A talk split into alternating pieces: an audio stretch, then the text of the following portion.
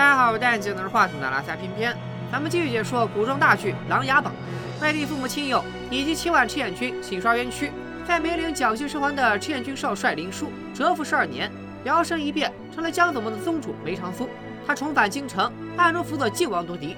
上一回中，靖王执意要营救赤焰旧部魏征，为了靖王，其实也是为了自己的袍泽情谊，梅长苏出手设局解救了魏征。而夏江盼的就是靖王出手。只是他没想到，靖王一党竟真的劫走了魏征。但劫走魏征还不是终点，只要能把靖王劫囚的罪名坐实，就不愁扳不倒他。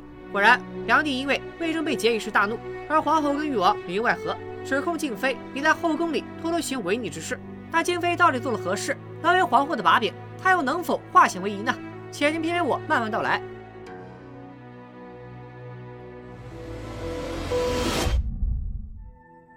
梁帝怒气冲冲来到静妃宫中，原来静妃就在内室供奉了陈妃的牌位。陈妃林月瑶是逆犯林宪的妹妹，行此事自然是大逆不道。然而梁帝得知了真相，却怒语全无。原来这祭台本就是他让静妃设立的。前些日子他总是在梦中看见陈妃，因此疑心陈妃是否是因为无人祭奠，迟迟不能解脱，这才夜夜入梦。于是就命静妃替自己做了这件事。如今皇后把事情翻了出来，好在静妃识大体，把罪责统统揽在自己身上。没有说出此事是受了梁帝的旨意。此时更为难的则是梁帝，他既不能怪罪静妃，又要应付皇后，于是把矛头转向了向皇后首告的小新，大怒道：“以奴告主是大逆，当即命人杖杀小新。”小新惊慌的向皇后求救，但最终救了他的还是他背叛的主子静妃。静妃向梁帝请求要自行处置自己的侍女。皇后眼见梁帝没有怪罪静妃的意思，几次三番请旨处罚，梁帝也无奈于皇后不好糊弄，装模作样训斥了静妃几句。罚他供奉减半，闭门思过。后宫这摊事儿就算是过去了。而静妃其实早就发觉自己宫中竟藏了小新这样一个祸害。梁帝走后，静妃才与小新正式对峙。小新也是聪明人，很快反应过来，梁帝之所以没有降罪于静妃，是因为这灵位本身就是他命静妃设的。小新甚至猜到，梁帝之所以浅睡多梦，而在吃完灵汤以后又夜酣睡，也是京都药里的静妃的手笔。原来是您的药草。你还有心思管我？想想你自己吧。其实早在他冲宫报信，执意在靖王面前哭诉的时候，静妃就意识到，精心扶持自己的小新竟是别人的耳目。前面有段情节，我故意没有提。其实小新能发现静妃内室中的陈妃牌位，也是静妃自己故意露出的破绽。反正此事本来就是替梁帝所做，不如将计就计，用小新这个饵钓出皇后这条大鱼。小新不解自己到底是哪里露出的破绽，静妃娓娓道来。当初皇后设计构陷自己，为的就是挑拨靖王与梅长苏之间的关系，而不管过程如何曲折。这其中的关键就是小新最后一步向靖王的哭诉。他们费尽了所有的心思，连皇后娘娘都冒着被责罚的危险而设下的这个局，最后的关键，却落在了一个不由得他们控制的小宫女身上。这可能吗？如果这个小宫女……忘了要告诉靖王呢？如果他被我一制止就停住了呢？如果他没有按照他所听到的陈述而完整的转述呢？静妃因此判断，小新一定是设局之人的心腹。他给了小新一条活路，条件就是招供这件事的所有细节。因为靖王必须知道真相，与梅兰苏和解。静妃可谓是本剧中的神级辅助，她的双商冠军后宫，若是下定决心争宠，什么皇后、岳贵妃，完全不是对手。梁帝从后宫出来，也察觉了事态不对劲。他在审问靖王的同时，皇后也向静妃出手。他问一旁的高公公：“事情会不会太巧了？”高公公的回答完美诠释了啥叫装糊涂的高手。你是说静妃母子今日命里犯冲吗？哼！呸！呸呸呸！糊涂东西，跟你说了你也不懂。梁帝回来以后，誉王也懵了，因为梁帝不仅没有更加气急败坏。反而心平气和的让靖王站起来说话。靖王抓住机会质问夏江：既然人是在大理寺被劫走的，又与玄景寺外的巡防营士兵有何关系？巡防营与玄景寺的府兵有冲突不假，却未与大理寺有什么交集？眼见着如此辩驳下去也没有结果，梁帝下旨彻查此事。夏江也顺势将案子揽了过去。只要一切都有他掌控，不愁找不到靖王的破绽。为了进一步攻破靖王，夏江还提出要提审梅长苏。听了这话，原本郁闷不已的誉王面露喜色。靖王压抑着震惊，不敢发作；梁帝却满是疑惑之色。夏江以梅长苏江湖势力壮大，有能力组织大量高手为借口提审他，还暗示梅长苏是靖王的心腹。靖王反驳夏江空口无凭。自梅长苏进京以来，他与京中各路权贵皆有来往，连梁帝都奉他为客卿。越王往苏宅都快跑断了腿，怎么能说梅长苏是自己的心腹？但靖王关心则乱，虽然撇清了跟梅长苏的关系，他也不能眼睁睁看着自己的谋士被折磨，因此极力阻止夏江的提审。无奈越王和夏江一唱一和。营造出一种靖王阻止梅长苏被提审，变得心中有鬼的氛围。梁帝也就准了夏江的请求，让靖王回去闭门静思。他的巡防营也暂由兵部管理。而苏宅里的梅长苏其实早就预料到了自己的命运。当时靖王临入宫前，他就想嘱咐靖王，如果夏江把矛头朝向自己，大可不必慌神，他自有应对之策。但他也知道靖王正直，绝对不会答应让自己以身犯险，所以最后还是没有说出口。此刻，梅长苏穿戴整齐，吃下了老阿格给他准备的能扛过未来几日牢狱之苦的救命丹药，等待着下降的到来。当玄宁司府兵冲开苏宅大门，梅长苏早已端立在院内。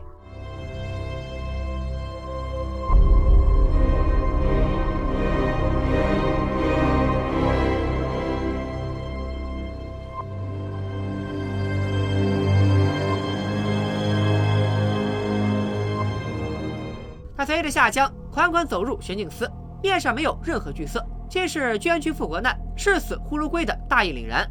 夏江也很能沉得住气，对挫梅长苏的锐气，他先安排梅长苏在玄镜司大牢里住了两天。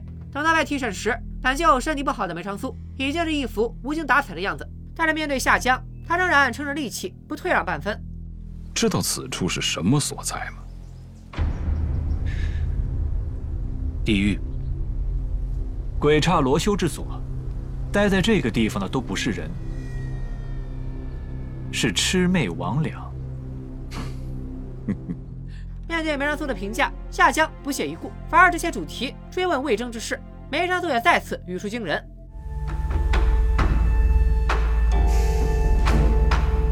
那我还是招了吧。梅长苏当然没有说出自己的真实计划，只是给夏江讲了一个他想听的故事。在自己和靖王的安排下，教子们的弟兄们接着迎闯玄镜司，见情形不妙，迅速撤离。他们尾随刚刚回城的夏江来到大理寺，见那里守卫松懈，轻而易举将魏征救了出来。于是，我们在高兴之余，又丧心病狂地把夏守尊大人暴打了一顿，最后救出了这个逆犯。夏江懵了，这大般套路出牌呢？但他也很快意识到，梅长苏是想等口供呈到御前，他再在梁帝面前翻供。反正这些都只是他的一面之词，自己手上又没有证据。于是夏江逼问魏征的下落，只要从梅长苏那里找到魏征，便是铁证。梅长苏却说，尽管你在城门严防死守，但魏征早就藏在夏春妻子的行李之中，混出了京城。夏春夫人是武当派出身，昨日离开京城的时候，有一个名叫李逍遥的使者陪同。这个李逍遥是个江湖人，曾经受过江左盟的一点恩惠，让他带一箱京城的土产回廊州这样的小事，他想都不想就会答应。夏家立刻下令要出城抓人，梅长苏却笑道：“魏征出城已经整整一天，哪里还抓得到？”夏江是哑巴吃黄连，有苦说不出。虽然梅长苏的身子骨经不起玄镜司的手段，但仅凭一张嘴就搅得他心神不宁。夏江开始疑惑，梅长苏有如此之谋。只要他不想入京做谋士，前太子和誉王肯定奈何不了他。那么，为何他还是卷进了这复杂朝局当中，并且效忠于当时并不得志的靖王？答案只有一个，那就是他想要的只有靖王能给他。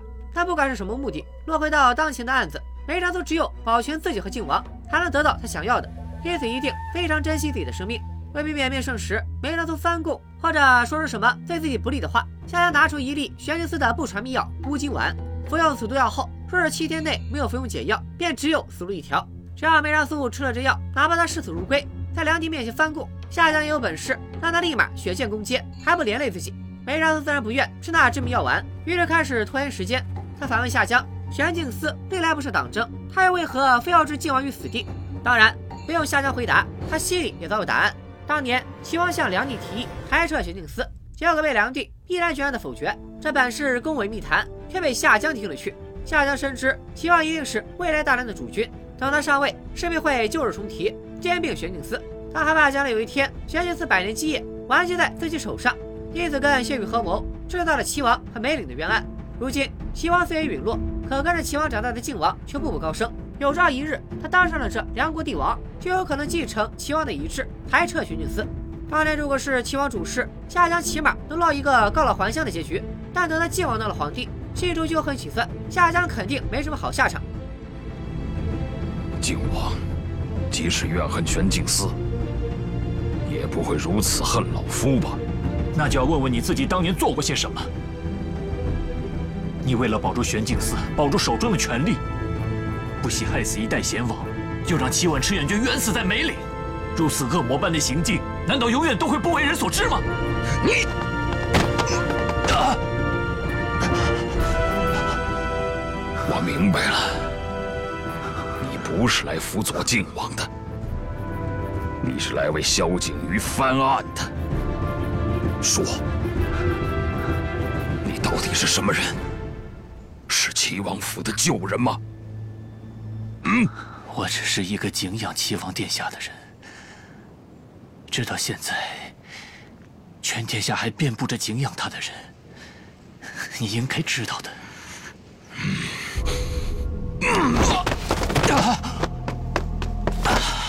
夏江强行把乌金丸塞进梅长苏嘴里，尽管到了这个份上，他还得让梅长苏去见梁帝，因为他不敢直接成交梅长苏的口供，他忌惮这位麒麟才子在口供中设下什么他看不出来的陷阱，所以只能为梅长苏吃毒药，将他带到梁帝面前。只要他说错一句话，就让他命丧黄泉。可这一切都被一旁的夏冬看在眼里。他从小就被教育要忠君要公正，却不知道玄镜司准备将毒药塞进犯人口中。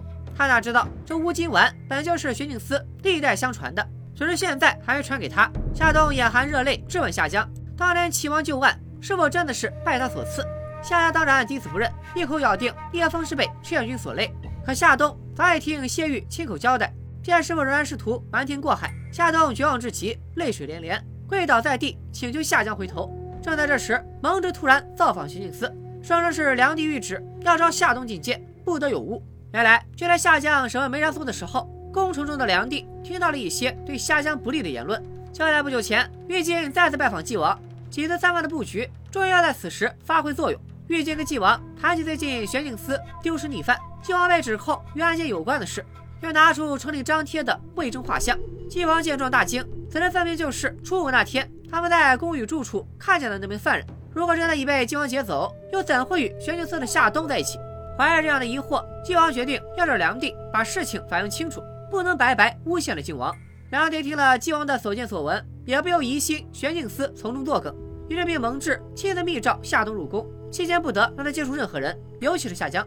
待蒙挚将夏冬带到御前。梁帝一开始问话时，夏冬自然是没有透露任何实话，只说自己初五到城外祭拜王父，至晚方归。可靖王一个活生生的人证就在旁边，梁帝又极信任这个弟弟，因此对夏冬说的半个字都不信。面对天子的威逼，夏冬最终还是承认自己当天逼在靖王所说的小巷带走的人，也正是玄镜司生着被劫走的魏征。原来如此，好，朕总算明白了。嗯。好一个铁胆忠肠的夏江，好一个铲奸除邪的玄镜司。好。与此同时，玄镜司内的夏江也发觉了事情不对，他之前就察觉夏冬已经背叛了玄镜司，于是故意放他做靖王劫魏征的内应，以此来钓靖王上钩。然而这一切都不能告诉梁帝。不过此时的夏江以为他只是利用夏冬做了玄镜司的内应，自信还能在梁帝面前翻身。他没料到的是，梅长苏竟安排了夏冬转移魏征，还有了纪王这个人证目睹现场，从而让梁帝产生了诸多猜疑。最后，梁帝看到的事情就是夏冬是受夏江之命故意带走魏征，好让他现在反咬靖王和梅长苏。果然，朝堂上的事情的确按照夏江的推测发展。不仅如此，夏冬还声称自己已经把魏征杀了，他怕靖王荣宠太盛，一旦为魏征求情，梁帝会网开一面，因此擅自做主杀了这个杀父仇人。他还强调。这一切都是他一人所为，与夏江和玄镜司都没有关系。然而夏冬越这么说，多疑的梁帝越不相信。在他的印象里，夏冬是夏江的爱徒，此生最听师傅的话。况且他也没有能力一个人搞出这么大的动静。夏冬招供的这一切，在梁帝眼中都变成了玄镜司引夏江对靖王的攀咬构陷。梁帝气愤于玄镜司的背叛，下旨让蒙挚封了玄镜司，将夏江、夏冬押入天牢，甚至不给夏江辩解的机会。夏江自然也料到了自己的命运，急忙派夏春去灭梅长苏的口。夏春向来谨遵师命，本打算一掌了结梅长苏，不料夏秋出手阻拦。夏冬毕竟是他的胞妹，他了解夏冬绝不会随便背信弃义，之所以背叛师门，一定有他的原因。他愿意听梅长苏一一解释。然而，为了他们师兄弟二人变出个结果，蒙挚已然带领禁军赶到。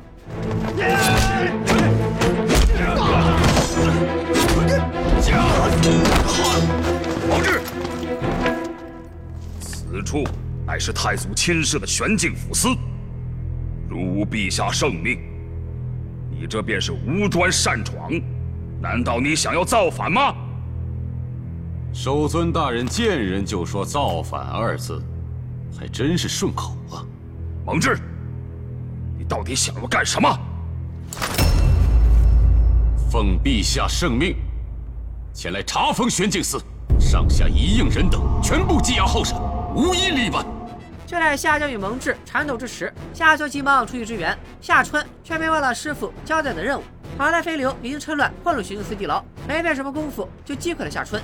蒙挚和江左盟众人很快救出了梅长苏。夏江虽已经被去除了头冠，戴上枷锁，可看着眼前羸弱不堪的梅长苏，他的嚣张气焰丝毫未减。看苏先生现在这个样子，恐怕七天也活不过。我还是那句话，人死了就什么都没了，你也算不上赢。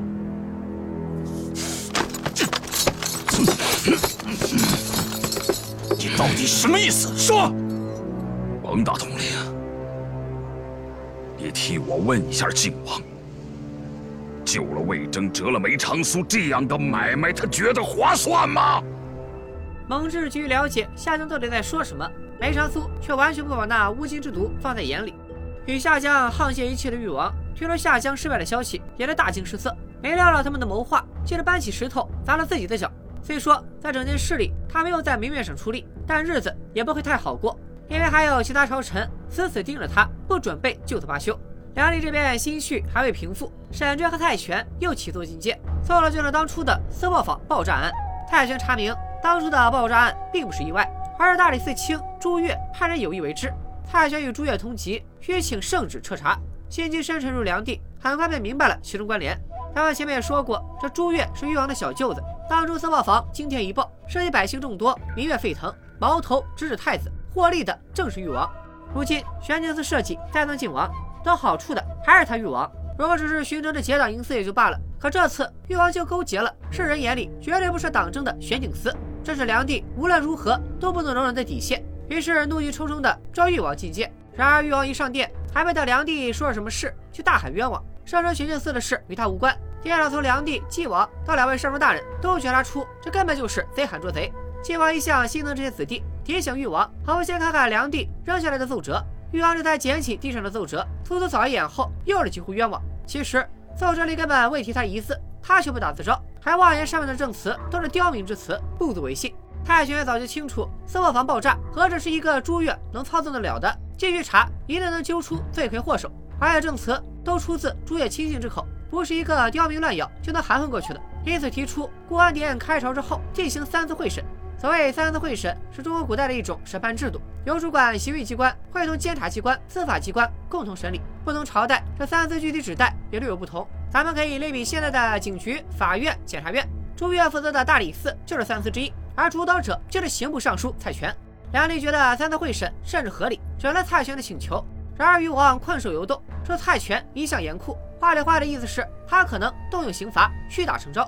蔡权甚至提出，誉王可以旁听监审，可誉王不知节制，仍想力保朱越。其实，梁帝一开始也不确定这个倒霉儿子有没有牵扯其中，誉王一味力保朱越，才让他得以确认。梁帝气急，知道誉王平时话说多，如今就把主意打到了玄镜司的头上。听到玄镜司这个关键词，誉王又是连连推脱，急着与夏江撇清关系，引得梁帝更是怒从心头起。都说皇儿中，你是最像朕的，可你看看你，你敢做不敢当的样子，你有哪一点像朕？哪一点？陛下息怒！陛下息怒！皇兄息怒！鲜血从誉王额角流下。晋王见矛盾激化，上前劝梁帝大事化小。太君和沈追却不但请旨，要求三次会审。玉王见梁帝也稍有犹豫，鼓足勇气上前劝诫梁帝，三次会审有可能伤及天家颜面。他为牵连事小，皇族威严尽失时的他，纵使有百般不适，也不敢对天子有二心。此前的一切无非是为求自保，因此恳请梁帝网开一面。说罢，眼泪和血一起滑落。咱们这个大梁皇帝最大的两个特点，一是多疑，二就是好面子。在确定誉王确实牵扯到了自爆坊一案后，他也希望大事化小，小事化了。梁帝这一通发怒，应该也是为了做做样子给蔡玄、沈追看。我都把自家儿子脑袋打破了，你们俩也就差不多得了。果然，梁帝最终没有下旨进行三次会审，只是直接处理了朱越，并且直言此案审到朱越这一层便足矣。蔡玄刚正不阿，不愿就此罢休，却举了三番被梁帝制止。一旁的沈追也咳嗽暗示，让他尽快打住，他这才领旨告退。大殿之上，梁帝对夏江誉王的猜忌没有停止。他猜测夏江是故意设局栽赃靖王，将魏征藏匿在某个靖王管辖的地方，到时候再由他搜出来，靖王自然是百口莫辩。一旁的蒙挚和靖王两大辅助则继续装糊涂。这也太恶毒了吧！怎么可以如此设计？这这，皇兄明鉴，你一下就看明白了。臣弟愚钝，我怎么也不可能，也不可能想到如此的地步的。其实梅长苏的整个计划就是要让梁帝猜疑夏江和誉王。夏冬越是坚持说魏征是他一人所劫，梁帝就越是不信任夏江。当初夏江理解梅长苏和靖王，梅长苏如今这一招也算是以彼之道还施彼身。虽然夏江誉王此番打错了如意算盘，没得什么好下场，但蔡权并不满足事情就此打住。从大殿出来，他气得火冒三丈。沈追家里窖藏六十年的状元红也压不住他的愤慨。誉王表表忠心，实施苦肉计，梁帝竟然就心软放他一马。在梁帝、誉王眼中，事情的重点在于忠君与否，完全不顾那场汉人爆炸中丧生的无辜百姓。六十九条人命，那可是六十九条活生生的人命啊！对于陛下而言，难道就不值得一骂？对于誉王而言，难道就不值得一毁吗？居然谁都没有提，谁都没有看得很严重。他们介意的。他们放在心上的，到底是什么？是什么？为了谋取私利，这样草菅人命，已是令人发指。可更令人心寒的是，伪君者对这一点，居然毫不在意。所谓人命关天，这才是底线。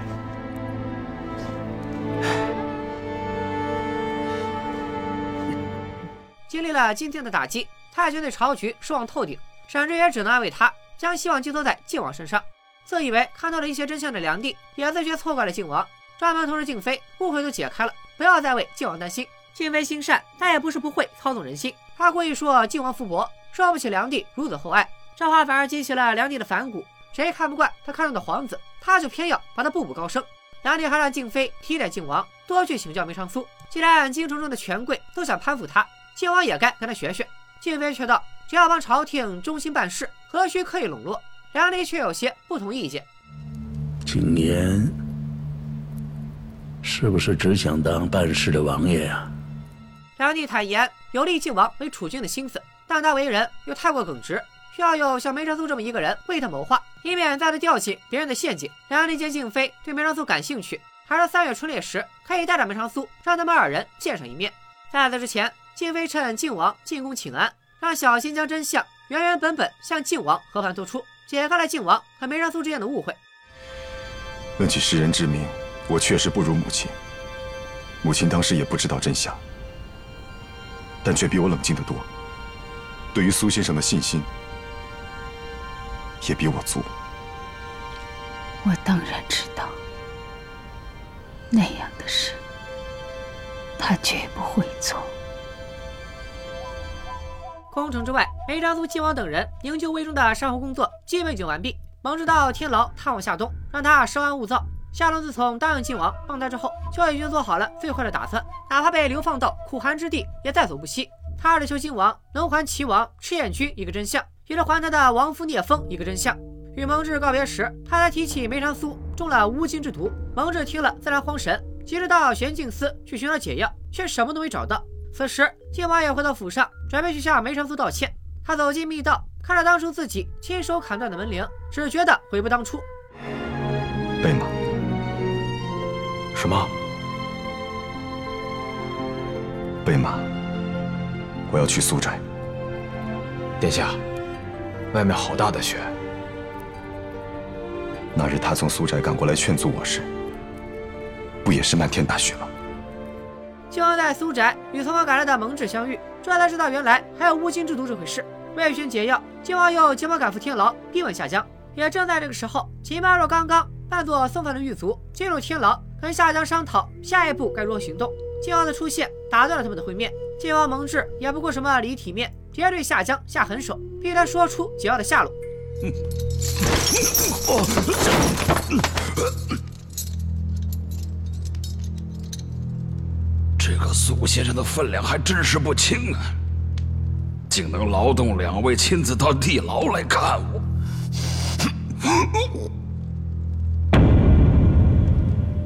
不等他们问出结果，李刚突然赶来阻止。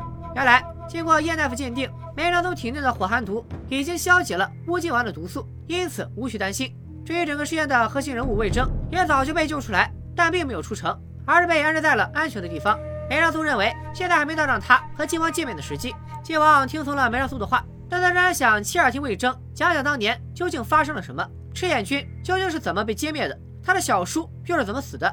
这些年来，他曾无数次借取与小叔最后的对话。听说东海有很多珍珠，你带回来一些，给我当弹珠玩。至少也得带个像鸡蛋那么大的吧？鸡蛋那么大？别闹了，哪有那么大？给你开个玩笑，带个鸽子蛋那么大的。我试试吧。只是没想到世事无常，他将珍珠带回来了，小叔却没有回来。现在他们从小一起玩闹的林府都成了一片遗迹。他多希望小叔仍然还活着。静妃虽然早就参透真相，却不能草率透露，只能安慰靖王：小叔永远活在他的心中。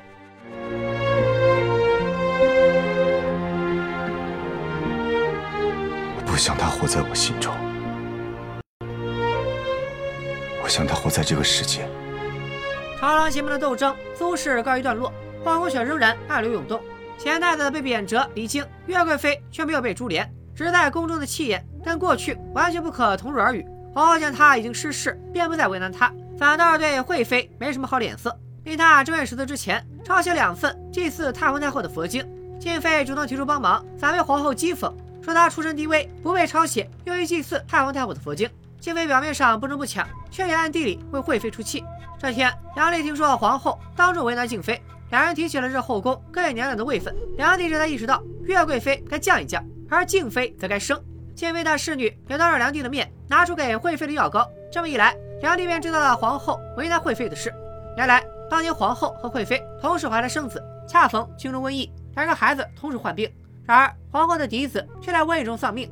惠妃的儿子宁王虽然也生病落下了残疾，但好歹是长大成人，因此皇后一直耿耿于怀，处处为难惠妃。静妃只想借机提醒梁帝，让梁帝多多关照惠妃，敲打皇后。梁帝也自有办法给皇后些苦头吃。他安排宁王主审玄镜司案件，宁王生性胆小，玄镜司案件又资质体大，宁王一定会公允以待，不重判，但也绝不会轻饶。而在天牢里的夏江，无论如何也想不到，梁帝对他的信任竟会在一夜之间荡然无存。他拍案梅长苏，说他是齐王救人的口供，也无人相信。当时为了保守秘密，他更是没把自己设局套牢靖王的计划告诉别人，此时也无人可以佐证他的初心。你有今天，完全是自食其果。一个失去信任的玄镜使，对陛下来说算什么？你心里应该很清楚。蒙挚，梅长苏的无尽之毒真的解了？如果没有解，你还能活着在这里喘气吗？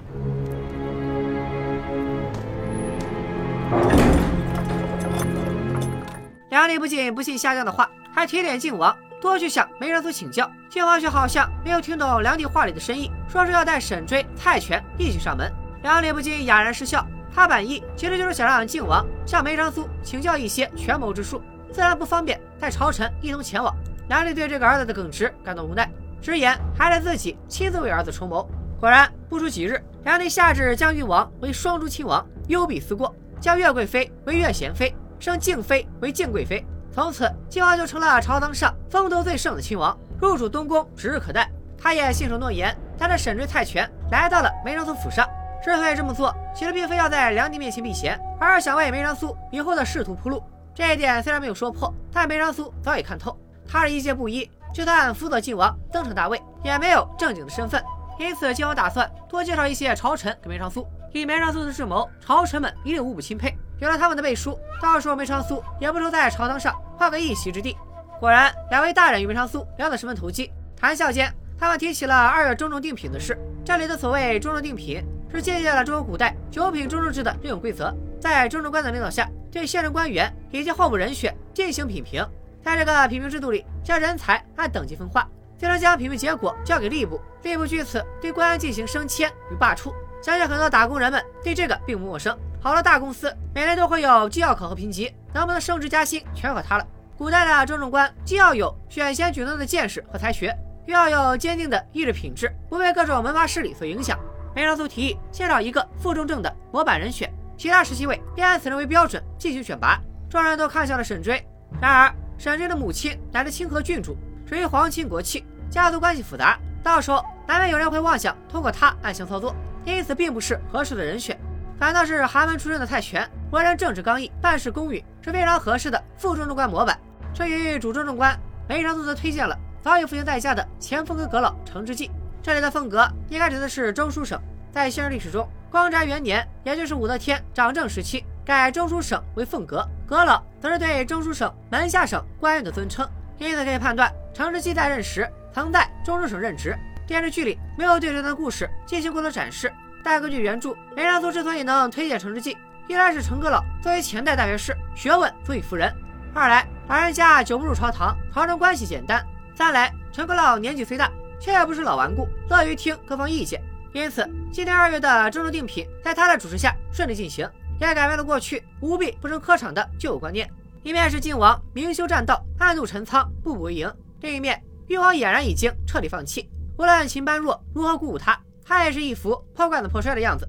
无奈之下，秦般若只能再入天牢，向夏江讨教。夏江想起了玄机公主。曾留给秦般若一个锦囊，万不得已之时才能打开。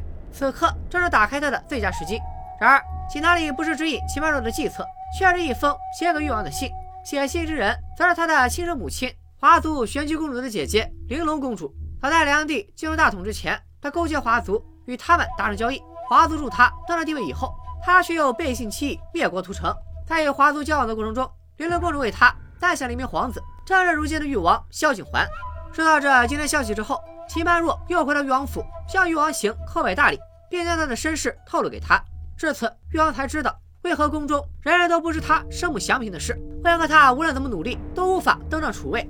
原来他身体里流淌着异族的血液，他从出生起就不可能成为大梁的继承人。始终是梁帝掣肘其他皇子的棋子，他拔剑而出，眼里泪光和煞气俱存，第一次准备把矛头指向自己的亲生父亲，但实际上。梁帝之所以多年以来宠幸誉王，并非全然只是想让他正衡太子，而是真的有心将天下交付于他。皇子中，就属他最像朕了。其实，朕何尝不是这样觉得？就怕他像他的生母，偏执不化。陛下。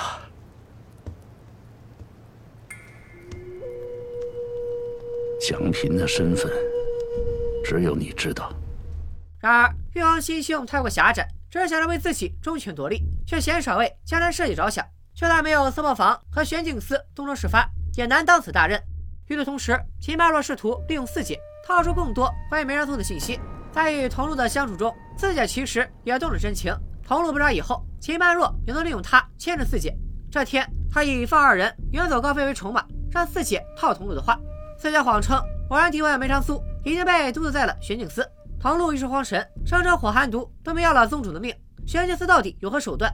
这次秦般若也终于得到了火寒毒这条线索，而他的突然出现也让童禄明白了，看似与他情投意合的四姐竟是洪秀昭的人。靖王这头，玄镜司乱局已经过了一阵子。此前梅长苏将魏征藏在了穆王府，如今他觉得是时候让魏征和靖王见面了。十三年来，这是靖王第一次见赤焰救人。因此十分激动，他连珠炮似的一连问了许多与当年梅岭一役有关的问题，魏征在不暴露梅长苏身份的前提下，为他一一解惑。当年梅岭之战，虽然有个别幸存将士，但大多职级低微，为避免朝廷追责，也都隐姓埋名。而魏征之所以没有蒙难，全是因为聂风支援来迟，他率人前去接应，躲过了最凶险的一战。当时骗军刚刚与大余二十万大军血战，击溃了他们最精锐的铁骑强军，不料回程路上却遭遇了谢玉的十万大军。刚刚经历恶战的赤焰军精疲力尽，加上对自己人毫无防备，因此几乎几乎死在了友军的屠刀之下。谢玉之后上报梁帝，是自己击退了大禹的二十万大军。梁帝便仅凭谢玉和下将的密报，以及心中多年以来的猜忌，将数万赤焰忠魂屠戮殆尽。魏征言毕，已是潸然泪下。一旁的梅长苏在他陷入了那段痛苦的回忆当中，而魏征所说的真相，则彻底击溃了靖王多年以来心存的最后一丝希望。回不来了，回不来了。原来小叔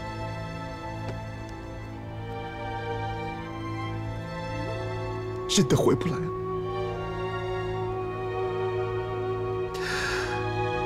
这整整十三年，七万亡魂未安，无名未雪。纵然我萧继言现在旗柱加身，荣耀万丈，到底有何意趣？有何意趣？殿下，殿下。